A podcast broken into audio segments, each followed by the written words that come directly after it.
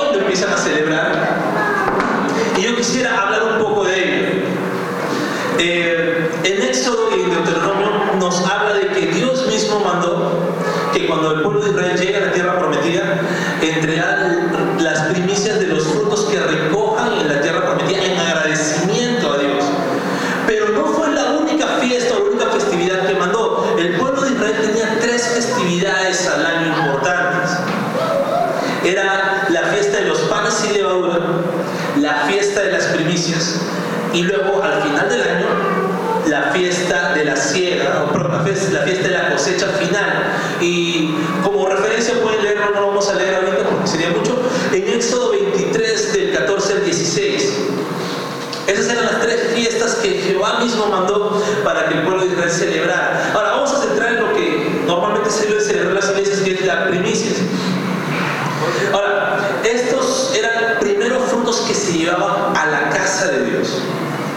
Ahora, como casa de Dios, tiene que, tenemos que tener referencia a o el tabernáculo de reunión o el templo de Jehová y se entregaban al sacerdote, que por ende el sacerdote era uno de la tribu de Leví. ¿Okay? Tengamos bastante, eh, retengamos bastante estos elementos. ¿no? Era en la casa de Jehová, o sea, en el tabernáculo del templo, y era para el sacerdote que tenía que ser un levita, sí o sí.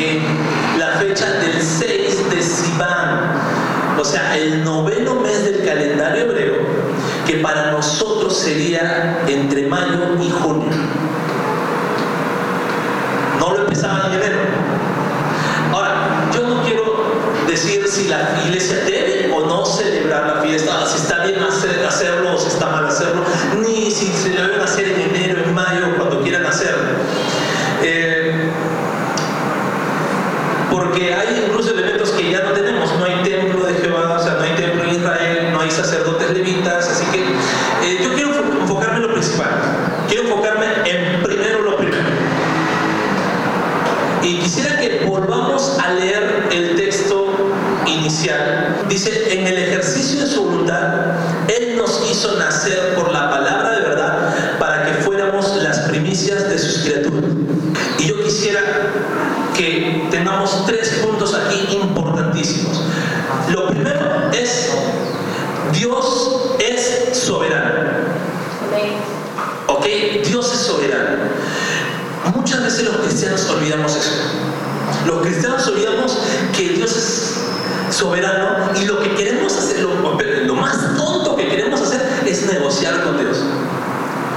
Queremos ponerle condiciones a Dios. Es como si oráramos y dijéramos, mira Dios, eh, mira, si tú haces esto, yo puedo hacer esto, o si tú haces, yo doy esto. Y creemos que tenemos la potestad de negociar con Dios. O ese es en el mejor de los casos. En el peor de los casos creemos que tenemos la potestad de darle órdenes a Dios para que Dios ejerza nuestra voluntad. Y creemos que le podemos ordenar a Dios, ¿no? Y nos olvidamos de que Dios es soberano. Y la soberanía de Dios está reflejada en dónde? En su voluntad. La voluntad de Dios está por encima de todo. En el texto, ¿cómo empieza? Dice, en el ejercicio de su voluntad. O sea, ¿qué cosa? Es Dios ejerciendo su voluntad. Ahora, ¿saben qué? En este texto encuentro algo precioso. Es lo hermoso de este texto es que no somos nosotros escogiendo a Dios, es Dios escogiéndonos nosotros por su pura voluntad. Y cada uno de nosotros hemos alegrarnos. No es que tú hayas escogido a Dios algún día o que hayas venido a la iglesia y que digas, yo quiero seguir a Dios. No, es Dios escogiéndote a ti, diciéndote, tú vas a ser mío. Yo tengo la voluntad de que tú vas a ser mío. Por eso que estás aquí, por eso que te traigo domingo a domingo. Esa es la soberanía de Dios.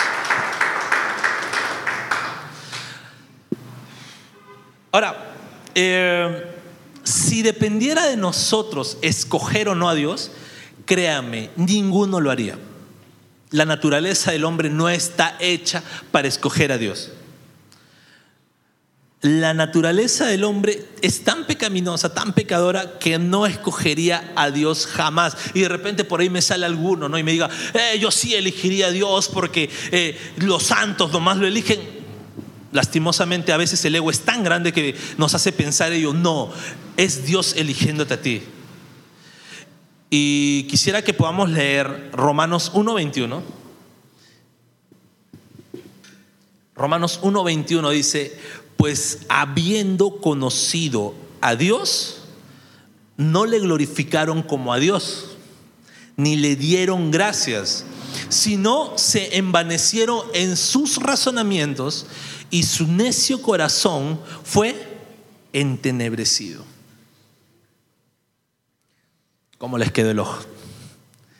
Estas personas a las que le está hablando Pablo conocían a Dios, pero no glorificaron como a Dios. Y así es el mundo actual. Si Dios no te escoge, tú no escogerías por más que conozcas a Dios.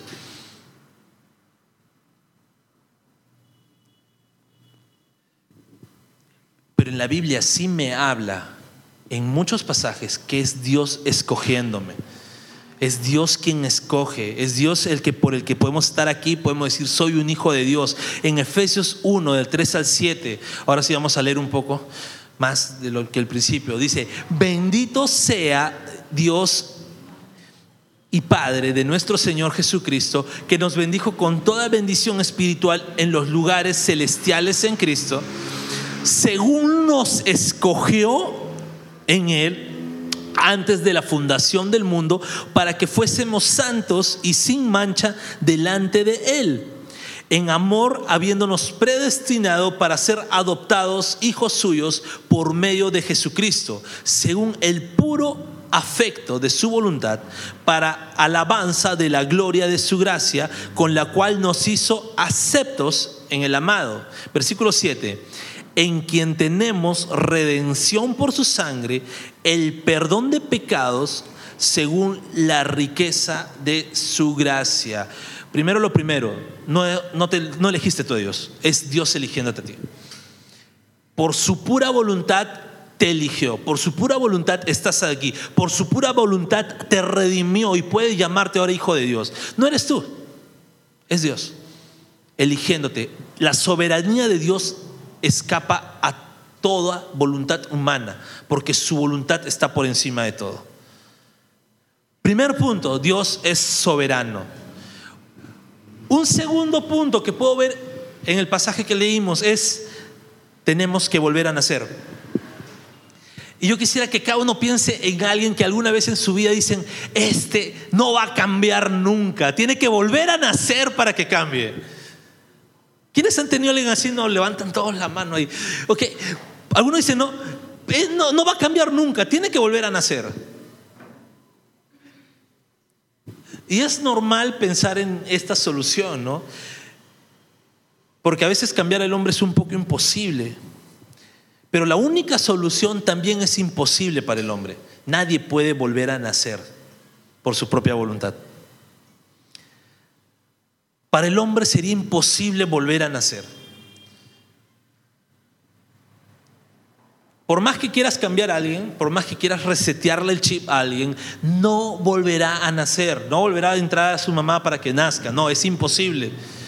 Pero hay alguien que le encanta lo imposible y es Dios.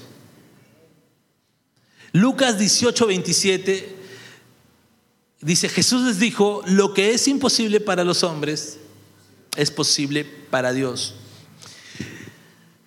Da la casualidad que Jesús estaba hablando con un grupo de personas que no podían entender cómo un ser humano podía ser salvo. Jesús le da, ¿no? Que más fácil es que un, eh, es más fácil que, una, que un camello entre por el ojo de una aguja que una persona sea salvo, que un rico pueda entrar al reino de los cielos. O sea, era una locura total. Y Jesús dice, no, lo que es imposible para el hombre, para Dios es posible. Tal vez un ser humano no pueda nacer de nuevo físicamente. Y aunque querramos con mucho corazón que otra que una persona no nazca de nuevo para que cambie, no, por fin no cambie esa persona, no vamos a lograrlo. Es imposible para el hombre. Y en los tiempos de Jesús también hubo un sabio, un, judío sabio de entre los fariseos que le preguntó a Jesús en Juan 3:3, Nicodemo le pregunta a Jesús y le dice, ¿cómo puedo nacer de nuevo? ¿No? Y Jesús le dice, no, de cierto, de cierto te digo, que el que no naciere de nuevo no puede ver el reino de Dios. Ahora, ¿cómo nazco de nuevo? Por la palabra de verdad. Y esa palabra de verdad, esa verdad, la Biblia es bien clara cuando, hablamos, cuando habla de verdad, es Jesús. La única manera que una persona nazca de nuevo es a través de Jesús. Juan 14, 6 dice, no, yo soy el camino, la verdad y la vida. Nadie llega al Padre si no es por mí. Es a través de Jesús que puede nacer una persona de nuevo. Es a través de Jesús que una persona encuentre el camino al Padre. Nace de nuevo y encuentra el camino al Padre. No hay otro camino, es Jesús. Yo quiero decirte primero lo primero, Dios en su soberanía ejerce su voluntad, nos hace nacer de nuevo a través de la verdad. Y esa verdad es Jesús. Nuestro primer punto, Dios es soberano. Segundo punto, tenemos que nacer de nuevo. Y un tercer punto, muy importante, es, somos primicias. Habíamos hablado al principio de primicias, ¿verdad? Que era el pueblo de Israel. Ahora vamos a aplicarlo, cómo se ve eso en la actualidad. Nosotros no somos del pueblo de Israel, no cosechamos frutos, pero eso no impide que tú y yo seamos primicias, porque la Biblia dice que somos primicias de su creación. Toda la Biblia, nosotros siempre en Bread Life decimos que toda la Biblia habla de un personaje principal y un tema principal. Personaje principal es Jesús, el tema principal es el reino de Dios. Entonces todo tenemos que llevarlo siempre a la luz de Jesús, a la luz del reino de Dios. Y si bien es cierto, en la Biblia podemos aprender de la cultura del pueblo de Israel, podemos aprender de sus tradiciones. Es más, conozco un pastor que me enseñaba que decía, ¿quieres entender por qué el Medio Oriente sigue en conflicto? Lee la Biblia, vas a entender todo. Es más, sociólogos leen la Biblia para entender los conflictos del Medio Oriente. Sí podemos aprender cultura, podemos aprender historia en la Biblia, pero tiene más. El tema principal es el reino de Dios y el personaje principal es Jesús. Cuando Jesús mandó, perdón, cuando Dios mandó a recoger los primeros frutos, frutos y atarlos en una gavilla, es una representación de cada uno de nosotros. Como primeros frutos, siendo escogidos por Dios y siendo presentados ante su presencia. Hay un significado adicional de gavilla. Sí, el primer significado es un atado de frutas, un atado de, de ramas, un atado de lo que quieras atar. Pero un significado adicional es un grupo de personas. Y lo más emocionante es un grupo de personas de, una, de un sentido despectivo como un grupo de personas nada importante, un grupo de personas que no merecen ni considerarse personas. Y es esa gavilla la que Dios eligió, es en esa gavilla de personas en la que Dios nos escogió, que no valíamos para nada, pero en Dios valemos mucho. Algo importante es, es que nosotros reconozcamos que la condición real entre el hombre y Dios es que Dios es sumamente soberano y nosotros somos seres insignificantes. Tienes que reconocer eso. La condición del mundo hace querer ver al revés esta realidad.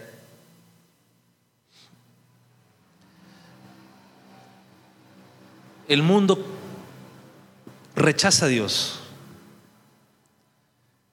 El mundo rechaza a Dios por completo y en esa realidad vemos cómo va el mundo.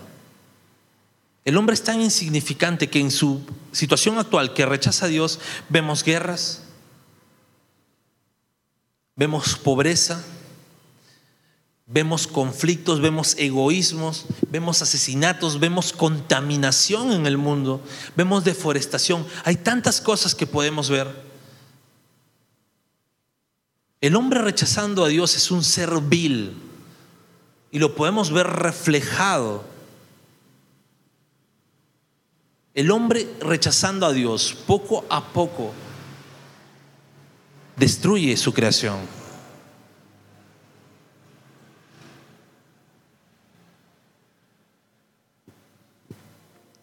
Podemos ver lugares de selvas vírgenes, lugares donde no ha pisado el hombre, donde el hombre no ha plantado su imperio. Y podemos ver lugares hermosos, limpios, sin presencia del hombre. Pero cuando el hombre llega, destruye todo. El hombre rechazando a Dios siempre causa desastres.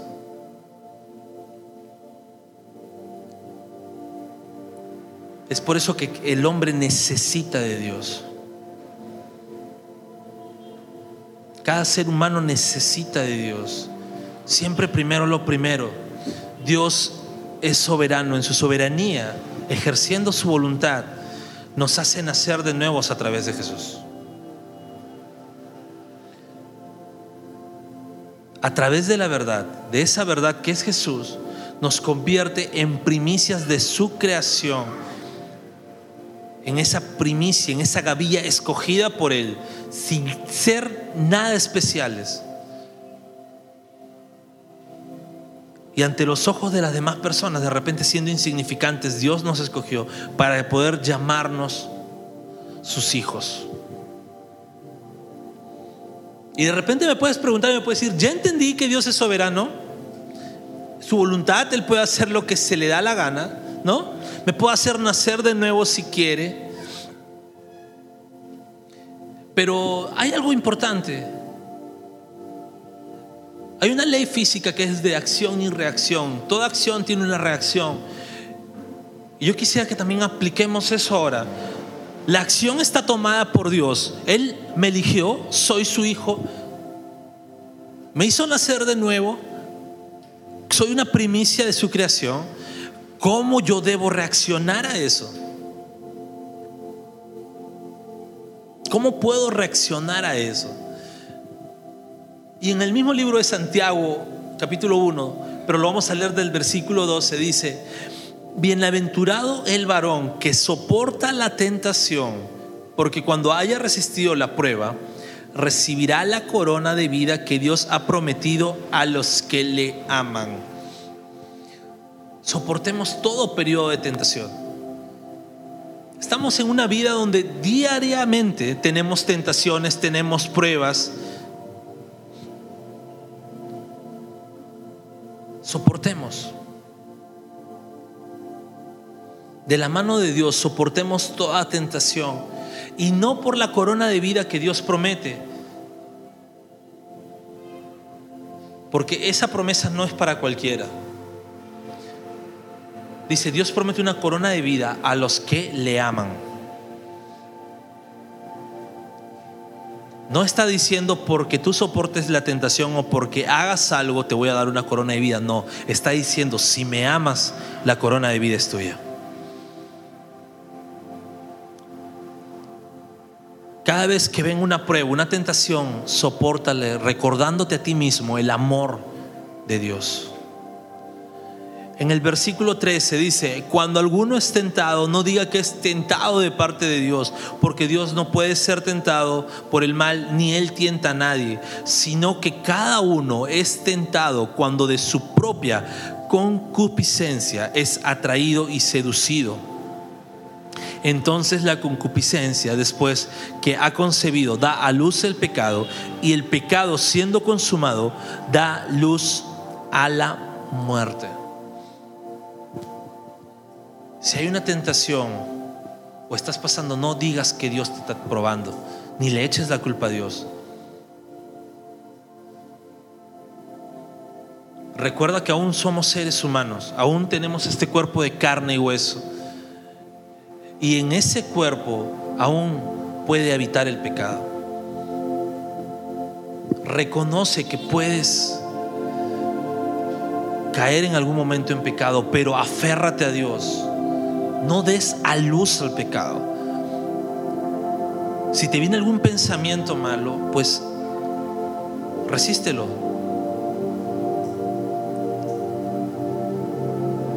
Ora, adora, lee la palabra.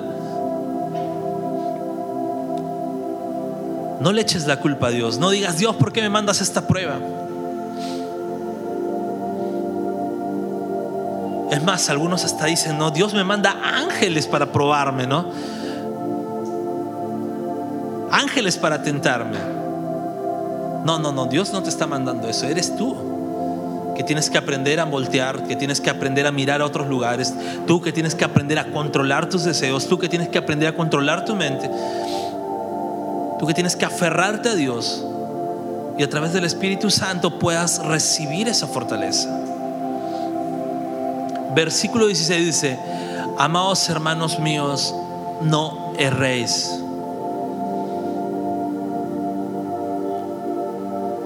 Otras traducciones bíblicas dicen, no se dejen engañar. Versículo 17. Toda buena dádiva y todo don perfecto desciende de lo alto, del Padre de las Luces, en el cual no hay mudanza ni sombra de variación. Y nuevamente el 18, Él, de su voluntad, nos hizo nacer por la palabra de verdad para que seamos primicias de sus criaturas. Dios es completamente soberano, su voluntad se va a cumplir sí o sí. No hay nada que puedas hacer para evitar la voluntad de Dios. No hay nada. Por más que negocies, por más que quieras ordenar, por más berrinches que hagas o por más sacrificios que quieras hacer, la voluntad de Dios es soberana. Pero hay algo bien interesante, ¿no? Debemos tener la paz y la tranquilidad y el descanso que la buena voluntad de Dios es agradable y perfecta.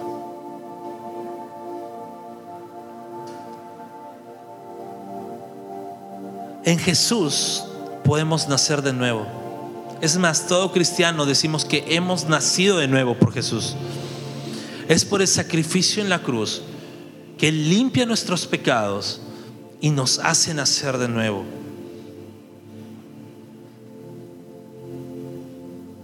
Es reconocer que en lo que dice en su palabra, que es verdad,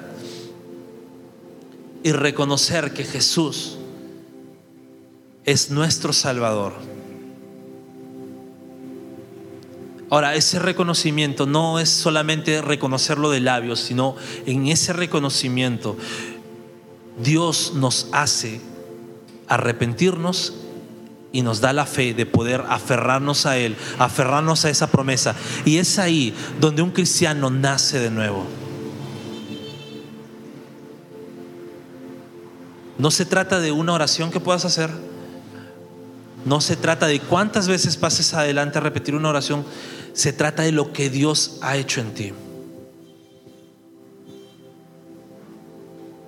Y si escuchas esto por primera vez, aférrate a esa promesa. Aférrate a que Jesús en su sacrificio cambió tu condición de pecador y te hizo una nueva criatura, te hizo nacer de nuevo. Y solamente a través de Jesús podemos ser salvos.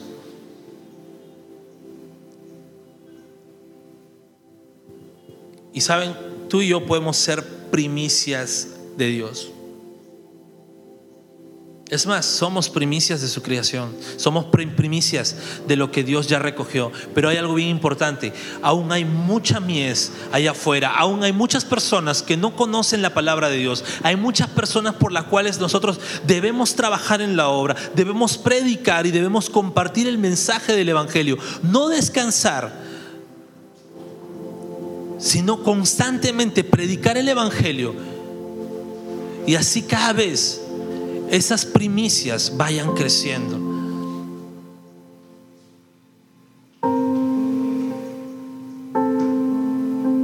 Los primeros frutos ya no son materiales. Los primeros frutos ya no se recogen de la tierra. Los primeros frutos ya no es lo que tú puedas hacer para ti. Los primeros frutos son personas a las cuales debemos predicar, a las cuales debemos traer a la iglesia. Esos son los primeros frutos. ¿Quieres celebrar una verdadera fiesta de primicias? ¿Quieres honrar verdaderamente a Dios? Predique el Evangelio. Trae personas a la iglesia. esa es la representación espiritual de lo que antiguamente se celebraba. Y eso es lo que cada cristiano debe hacer. Acompáñeme a orar, por favor. Gracias, Señor. Gracias, Padre, por esta palabra. Gracias porque tú permites que podamos escuchar lo que tú quieres enseñarnos, Dios. Y sabemos que has sido hablando tú, Padre. Y sabemos que has sido guiando tú cada momento y que esta palabra podamos retenerla. Tú eres soberano. No hay nada más soberano que tú en este mundo. Tu voluntad es única, tu voluntad está por encima de todos nuestros deseos, pero confiamos en que tu buena voluntad es agradable, es perfecta y por eso tenemos la paz. Gracias también porque a través de Jesús podemos nacer de nuevo. Es a través de Jesús quien ahora podemos llamarnos tus hijos y podemos decir, puedo acercarme a ti sin una valla, sin una cortina, sin un muro, sin tener que pasar de cuarto en cuarto, Señor, y sin temor a morir, porque a través de Jesús podemos acceder a tu trono, Dios. Y gracias porque podemos decir que somos primicias, frutos recogidos, y a lo mejor, Dios, de entre lo más vil, tú nos escogiste y nos trajiste de tu presencia. Pero también permite, Señor, que a través de lo que nosotros podemos predicar haya más primicias para ti, haya más frutos para ti. Te damos toda la gloria, toda la honra en el nombre de Jesús. Amén y amén. Vámonos adorando a Dios. Gracias por escuchar el mensaje de hoy y no olvides compartirlo. Síguenos en nuestras redes sociales, Instagram, arroba Bread Life Family, Facebook Bread Life.